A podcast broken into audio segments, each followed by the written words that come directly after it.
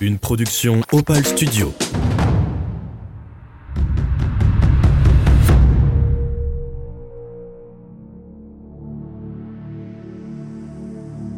Salut. Moi, c'est Alexis. J'ai 20 ans. On est le 26 novembre 2022. C'est mon premier week-end à Lyon depuis mon emménagement ici il y a de ça deux mois. Je suis venu dans cette ville pour le boulot, mais essentiellement pour sa proximité avec la montagne.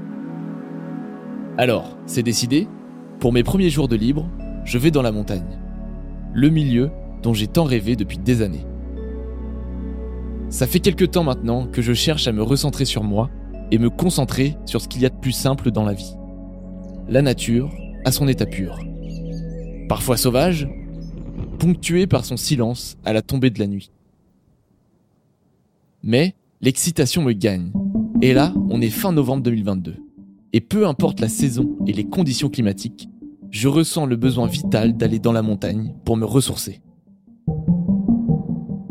Je prends donc mon billet de train en direction de Chambéry et je me lance dans la traversée du massif de la Chartreuse. Le projet est simple relier Chambéry à Grenoble en deux jours via le col de l'Alpette et les dents de Kroll. Ce seront les premiers sommets que je vais gravir de toute ma vie.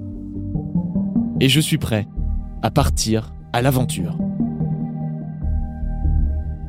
Dans la vie, je suis passionné par le dépassement de soi. L'ultra-endurance, c'est quelque chose qui me fascine. Bien que ce soit à pied, à vélo ou dans tout autre domaine. Alors, les 60 km sur ma trace GPS ne me font absolument pas peur. En revanche, les 3000 mètres de dénivelé positif annoncés me promettent un sacré challenge. Moi, je suis normand à l'origine. Alors bien que ça soit vallonné à certains endroits, je ne sais pas comment mon corps va réagir à de longues montées sur plusieurs kilomètres. Quand j'ai eu l'idée de l'aventure, je pensais partir seul. Mais en en parlant autour de moi, Paul, un de mes proches amis, souhaite se joindre à moi. Il est sportif, mais n'a pas beaucoup d'expérience ni sur les longs efforts, ni sur le bivouac en pleine nature. Ça ne m'aide pas à être plus serein. J'ai l'impression de devoir le prendre un peu sous ma responsabilité. Mais je sens que ça peut le faire. La veille du départ, je commence à préparer l'équipement pour Paul et moi. Je mets tout notre matériel sur la table, les duvets, les tapis de sol, les popotes, la trousse de secours. Même si j'espère qu'on n'en aura pas besoin. Pour le soir de l'aventure, on se prévoit une petite récompense, avec quelques fromages et un réchaud, pour une bonne fondue savoyarde et un petit vin rouge en accompagnement. Là, il est 22h, et je regarde Paul un instant, qui range ses chaussures toutes neuves achetées exprès pour la traversée. Je serre les dents et j'espère qu'il n'aura pas d'ampoule. Voilà, les affaires sont prêtes. Je pense qu'on n'a rien oublié. Je n'ai pas de balance chez moi, mais à vue de nez, nos sacs doivent faire aux alentours de 20 kilos. Ce soir, on ne se couche pas trop tard. Comme avant toute aventure, on prend un bon plat de pâtes et au lit. Le réveil est mis pour 5h30 du matin. Mais moi, franchement, ça me réjouit. Parce que dans ces moments-là, l'excitation me gagne et je n'attends que la sonnerie au petit matin pour commencer l'aventure.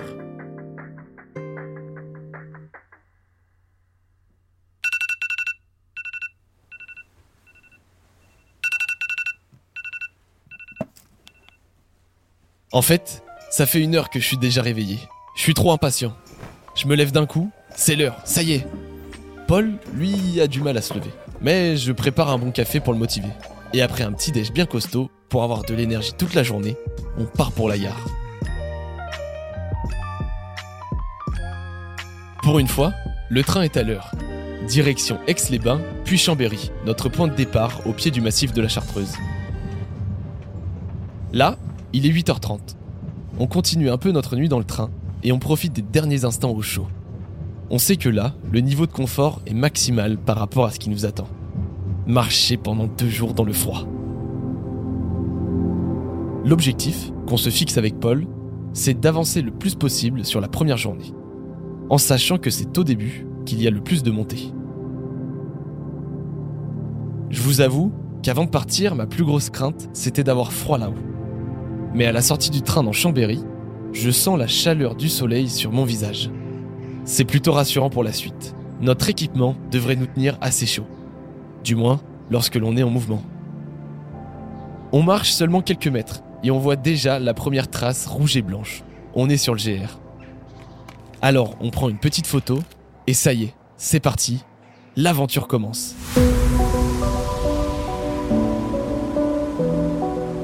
Juste avant la première montée, on enlève quelques couches et on en profite pour sortir les bâtons de marche.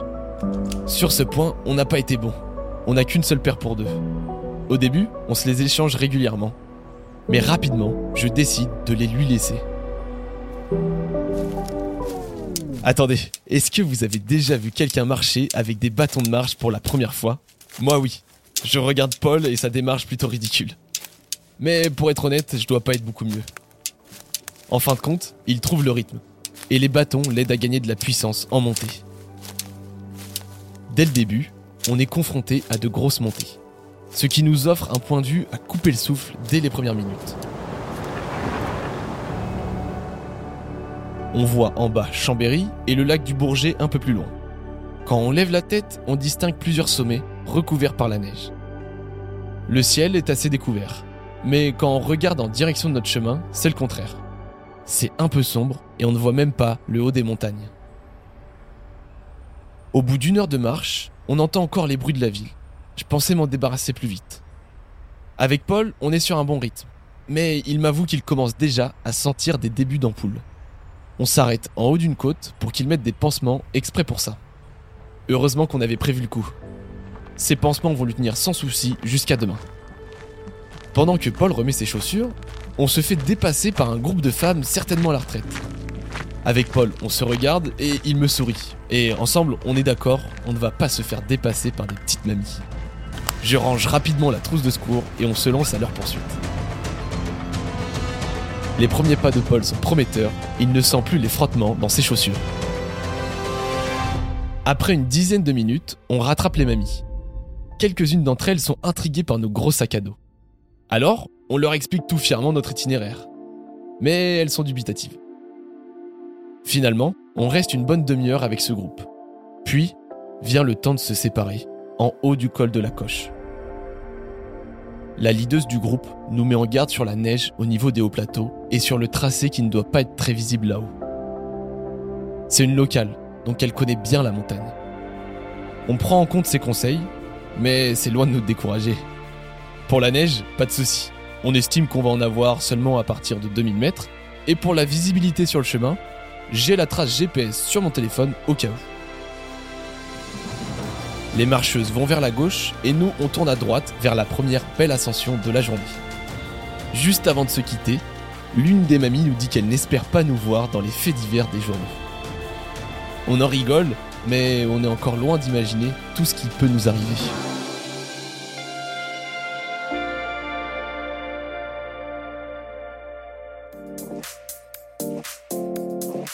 Tout au long de notre première journée, on avait préparé des petits sandwichs à grignoter, pour quand on a un petit creux.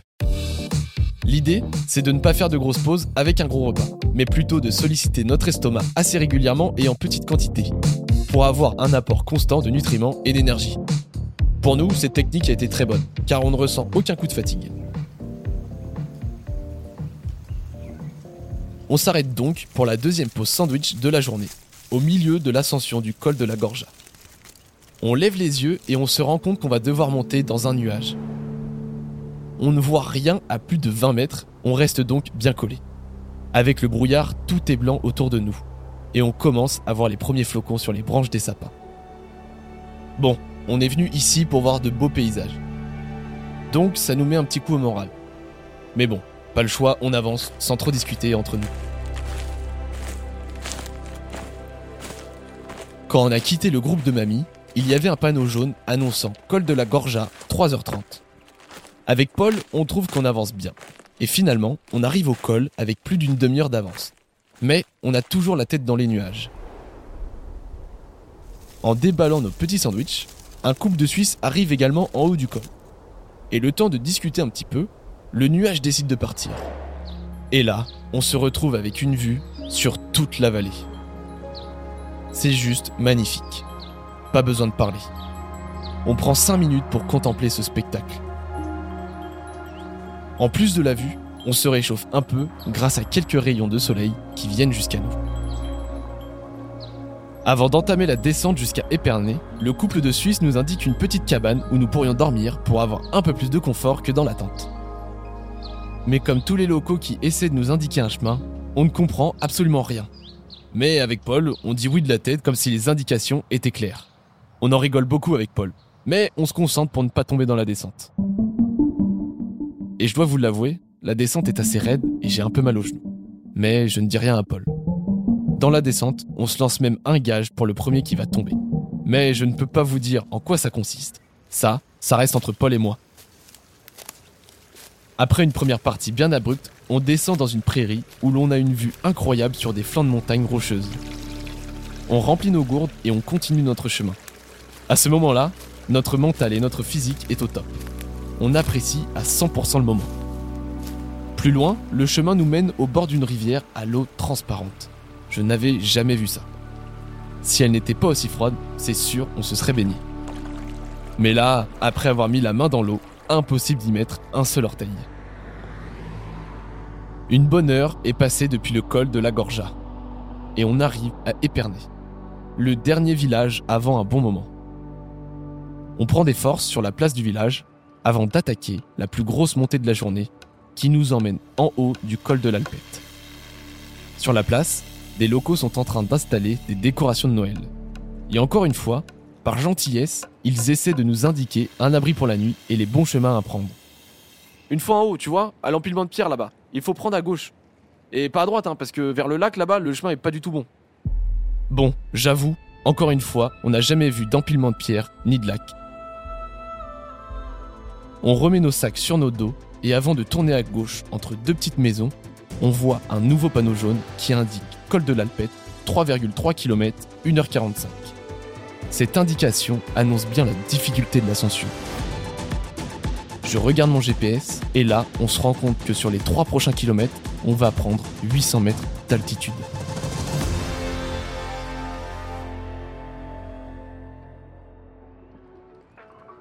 Il est 15h30.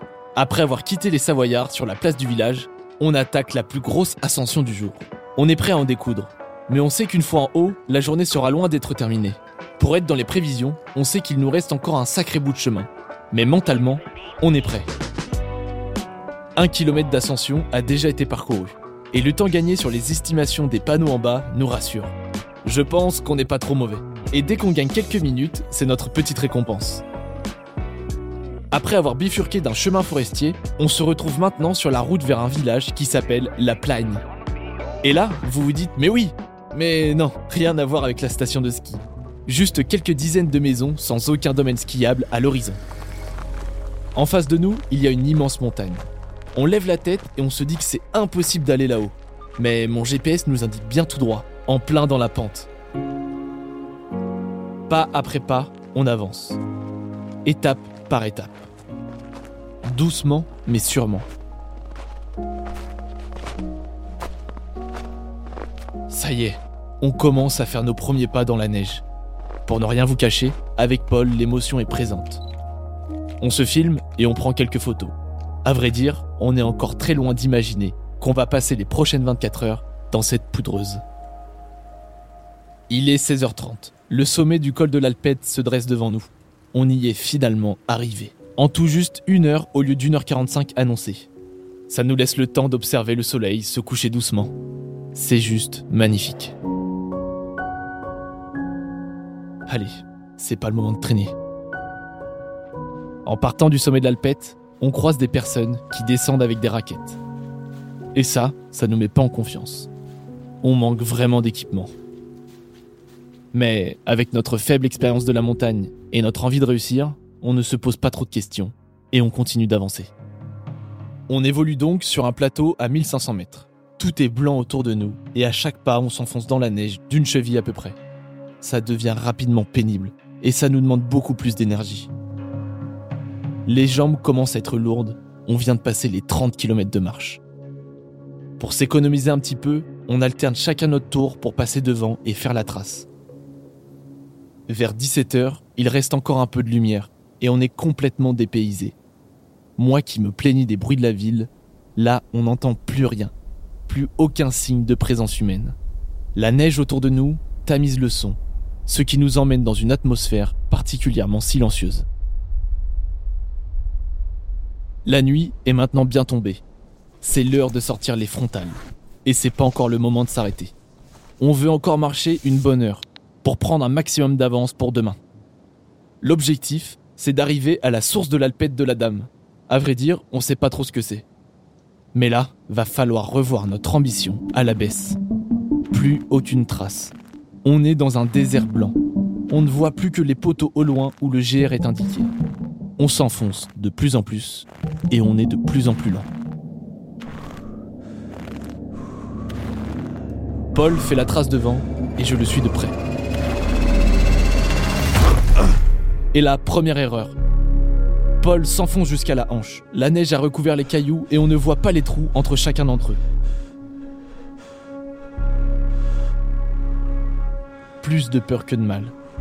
Mais on ne fait pas les malins pour autant, car tous les cinq pas environ, on tombe dans un trou. On est de moins en moins rassuré et on n'avance plus à rien. On se concentre pour ne pas se casser une jambe, ce qui serait le pire scénario. En tout cas, jusqu'à maintenant.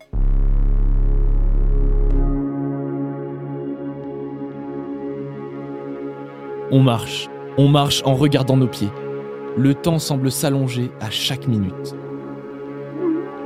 Au loin, on entend des loups, ce qui nous pousse à accélérer pour trouver un spot de bivouac.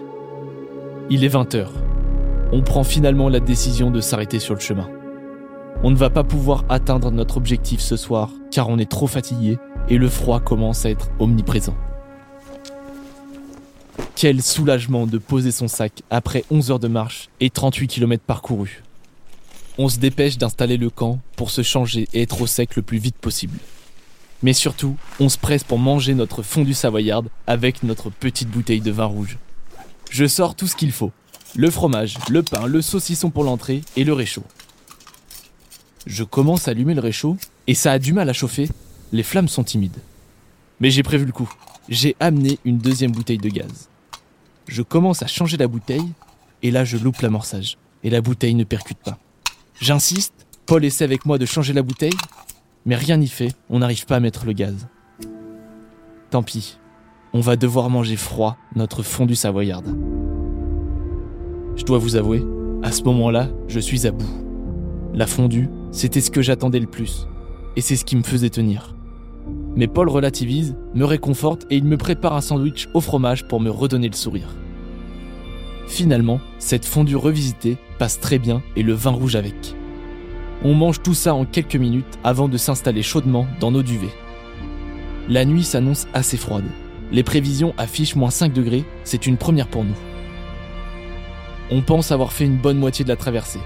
Mais demain, il reste encore beaucoup de chemin à parcourir. On va devoir partir de bonne heure pour essayer d'avoir notre train demain soir à Grenoble. La nuit se passe relativement bien. On a plutôt bien dormi. Mais Paul me fait part que j'ai pas mal ronflé. Une fois habillés et nos duvets rangés, on doit remettre nos chaussures mouillées de la veille. Je peux vous dire qu'on repousse ce moment à la dernière minute possible. Pour ma part, j'ai une technique. Je prends des sacs poubelles que je mets entre mes chaussettes sèches et mes chaussures, afin d'éviter de mouiller mes pieds. Paul, lui, n'a plus qu'une seule paire de chaussettes propres. Il décide donc de les garder pour les mettre uniquement dans le train du retour. On sort de la tente avec nos frontales, et là, le froid nous saisit. Il ne faut pas qu'on traîne à repartir. Après avoir plié la tente, on se met rapidement en mouvement pour se réchauffer en direction de Grenoble. La première mission de la journée était de trouver un point d'eau, car il ne nous restait qu'une seule gourde remplie, soit 50 centilitres pour deux. Alors, pour éviter de perdre trop d'eau, on enlève rapidement des couches de vêtements pour limiter la transpiration. Sur notre chemin, on croise quelques fontaines et canalisations, mais elles sont toutes fermées pour pas qu'elles ne gèlent. Heureusement, quelques secondes après, on tombe sur de gros abreuvoirs. Ils doivent certainement servir pour des moutons ou des vaches laitées. Mais le problème, c'est qu'elles sont bien gelées. Je prends donc une pierre et je la jette à plusieurs reprises contre la glace, pour la briser afin de pouvoir remplir nos gourdes. Le soleil commence à se lever et on est en plein dans un désert de neige. C'est d'une beauté irréelle, mais les traces se font encore une fois de plus en plus rares. Et on avance encore très lentement, on marche à moins de 2 km/h. Là, je commence à douter sérieusement qu'on puisse arriver à temps à Grenoble. Mais je ne fais pas part de mes doutes à Paul et on continue d'avancer. La grosse montée du jour nous emmène à 1750 mètres d'altitude. Et déjà, l'ascension est compliquée. À chaque pas, nos mollets sont recouverts de neige et ça nous demande énormément d'énergie. Mais après un gros effort physique et mental, on arrive en haut de cette première difficulté. Et là, les sourires reviennent sur nos visages. On est subjugué par le point de vue. On voit au loin toute la chaîne de montagnes de Beldon et on peut observer en contrebas la vallée menante à Grenoble. Pris par l'émotion et pensant avoir fait le plus dur, j'envoie une vidéo à ma mère à qui je n'avais pas parlé de l'aventure. Regarde maman, je t'ai pas donné trop de détails pour pas que tu t'inquiètes, mais on est au sommet de la montagne. On est parti hier de Chambéry, puis là on va bientôt arriver à Grenoble. Donc voilà, je voulais pas te donner trop de détails pour pas que tu t'inquiètes, mais tout s'est bien passé. On a dormi sous moins 5, on a même pas eu froid. On s'en prend plein la vue. Mais pour la suite, il va falloir qu'on s'accroche car on est loin, mais très loin d'avoir fait le plus dur.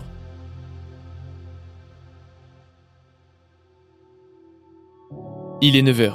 On marche déjà depuis 3 heures, et la dernière montée nous a demandé pas mal d'énergie. Mais on ne perd pas espoir, car on retrouve le GR dont on s'était éloigné, ainsi que les traces au sol sur notre chemin. On avance sur une petite crête, le sourire aux lèvres. On ne pourra jamais se lasser de cette vue. À quelques centaines de mètres à vol d'oiseau, on distingue une grosse pente qui doit être aux alentours des 30%. C'est sans aucun doute la plus grosse inclinaison qu'on ait eue. On arrive donc en bas de cette côte, qui va nous emmener à un peu plus de 1900 mètres d'altitude. Notre motivation est toujours au top, car on sait qu'une fois cette difficulté passée, il ne nous restera plus qu'un passage exigeant à surmonter. Ce sera les dents de Kroll, qui culminent à 2062 mètres d'altitude.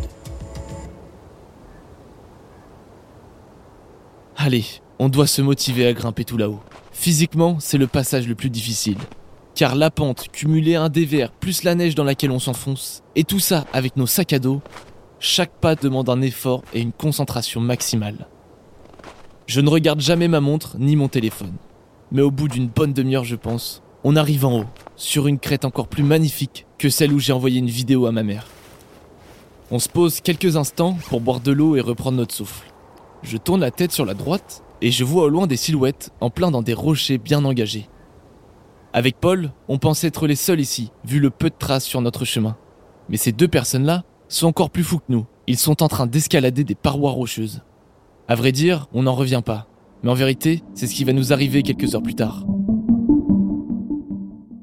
Quand on était dans la montée, on pensait voir les dents de Kroll juste après, à quelques pas. Mais on s'est mis un doigt dans l'œil. Arrivé en haut, cette dernière pointe semble si loin, on se décourage presque, malgré le cadre autour de nous qui est à couper le souffle. On avance donc sur cette crête en direction des dents de Kroll, et encore une fois les traces disparaissent petit à petit. Mais là, ça devient critique. Le GR est introuvable. Heureusement que j'ai la trace GPS sur mon téléphone. On continue donc en suivant scrupuleusement mon téléphone. Mais les pas sont réellement de plus en plus durs. Pour vous décrire la situation, on avance dans un dévers avec une pente plus qu'importante la surface de la couche de neige est glacée.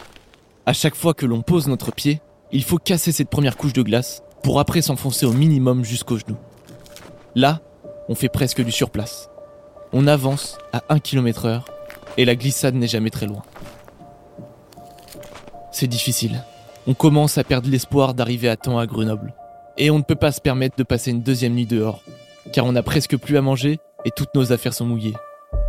L'aventure prend un tout autre tournant quand une barrière rocheuse de 5 mètres nous stoppe dans notre élan. À cet instant, j'ai cette phrase de Solène Roche qui me vient. Il s'agit d'accepter l'imprévu, l'aléatoire et pourquoi pas de revenir sur ses pas. Avec Paul, on s'entend sur l'impossibilité de revenir sur nos pas. Le dernier village que l'on a traversé est à plus de 7 heures de marche. Sur le versant où on est, je vois sur la carte qu'il n'y a aucun village à proximité. Mais si on passe de l'autre côté de la montagne, on trouvera facilement une voiture pour faire du stop jusqu'à Grenoble. Là, on est à 1900 mètres d'altitude, et le village le plus proche, lui, est à à peine 1000 mètres. On prend donc de la hauteur pour voir si le changement de versant est possible. On observe, et on estime qu'il y a potentiellement un passage à 500 mètres devant nous. Il nous suffit juste de désescalader cette petite barrière rocheuse sans corde ni baudrier. On prend notre temps pour ne pas glisser ni sur la roche ni sur la neige. Et nous voilà en route pour changer de versant. Cette décision sera notre première leçon en montagne. Ne jamais changer de versant sans savoir ce qu'il y a en dessous.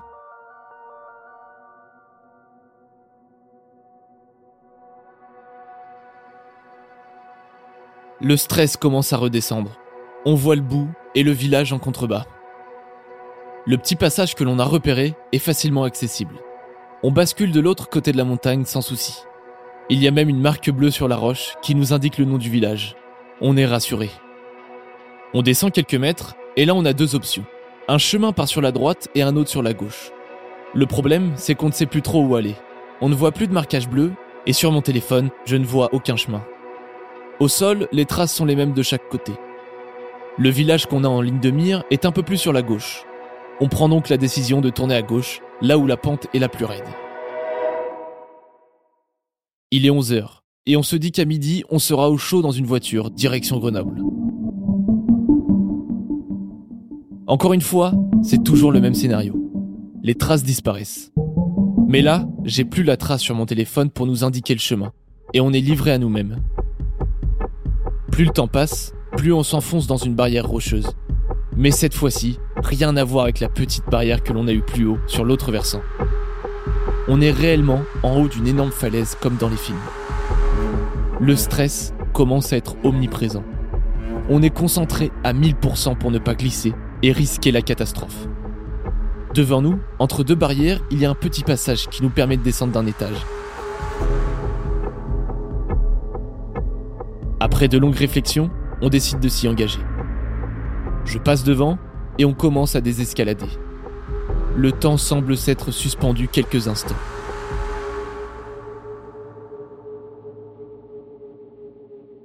Et nous voilà sur nos jambes, à la recherche d'un autre passage qui nous fera descendre encore plus bas. Malheureusement, on va devoir amorcer une deuxième désescalade. Mais celle-là est bien plus complexe que la précédente. Est-ce que c'est la bonne solution? Est-ce qu'on ne doit pas remonter et prendre le chemin qui partait à droite? À ce moment-là, le stress est monté d'un cran. Mais avec Paul, on est très calme et on ne s'emballe pas. Je pense que c'est ça qui nous a maintenus jusqu'au bout. Après quelques minutes de réflexion, on est d'accord, on va descendre ici. Je passe encore en premier pour montrer la voie à Paul. Dans le milieu de la désescalade, je m'arrête pour le guider et lui indiquer où mettre les pieds. Quand je fais ça, je me déconcentre sur mes prises et je tombe. Je glisse sur la neige et la pente m'emmène vers le vide. Mais par chance, je trouve une branche qui sort de la neige et je la saisis de toutes mes forces. Elle tient et elle me permet de rester en vie.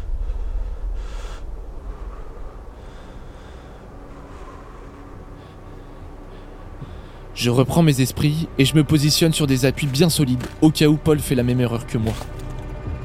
Quelques secondes après, pas manqué, il tombe au même endroit et je le stoppe dans sa chute. Ouah, ce qui vient de se passer, c'est digne d'un scénario de James Bond. Mais là, c'était bien réel et on ne réalise pas sur le coup. Malgré tout, on a réussi de nouveau à descendre d'un étage. Mais on est encore loin du village. Il nous reste une dernière faille à trouver pour ensuite descendre sereinement jusqu'à la civilisation. Seulement là, on est bloqué. On ne pourra jamais remonter ce qu'on vient de descendre en tombant. On n'a plus le choix que d'aller vers le bas. On se lance alors dans la recherche d'une dernière brèche. Le doute s'installe de plus en plus, et on commence à croire qu'on est bloqué. Il est midi 30, et ça fait presque une heure qu'on cherche une solution. Paul commence à dire qu'il faut appeler un hélicoptère pour venir à notre secours. Personnellement, je n'aime pas du tout cette solution. Ça serait le signe d'un réel échec de l'aventure. Mais si aucune option se présente à nous, on n'aura pas trop le choix. Cependant, il ne nous reste qu'une option avant d'appeler les secours. Retourner à l'endroit de la chute et regarder plus en détail là-bas s'il n'y a pas une petite piste. On y va et je vois au loin une petite brèche. Je dis à Paul de m'attendre là et si jamais je reviens bredouille, on appellera l'hélico. Je m'engage dans la petite brèche et après plusieurs mètres, je vois un espoir. Un petit passage où on peut passer. En plus de ça, je vois une marque bleue. Ça y est, on est sorti d'affaire. Je demande à Paul de me rejoindre et on commence à descendre et tout se passe bien. Le soulagement quand on voit une descente en ligne droite qui nous emmène directement dans le village. On peut enfin le dire, on est sain et sauf et on va pouvoir être à Grenoble à temps pour rentrer chez nous.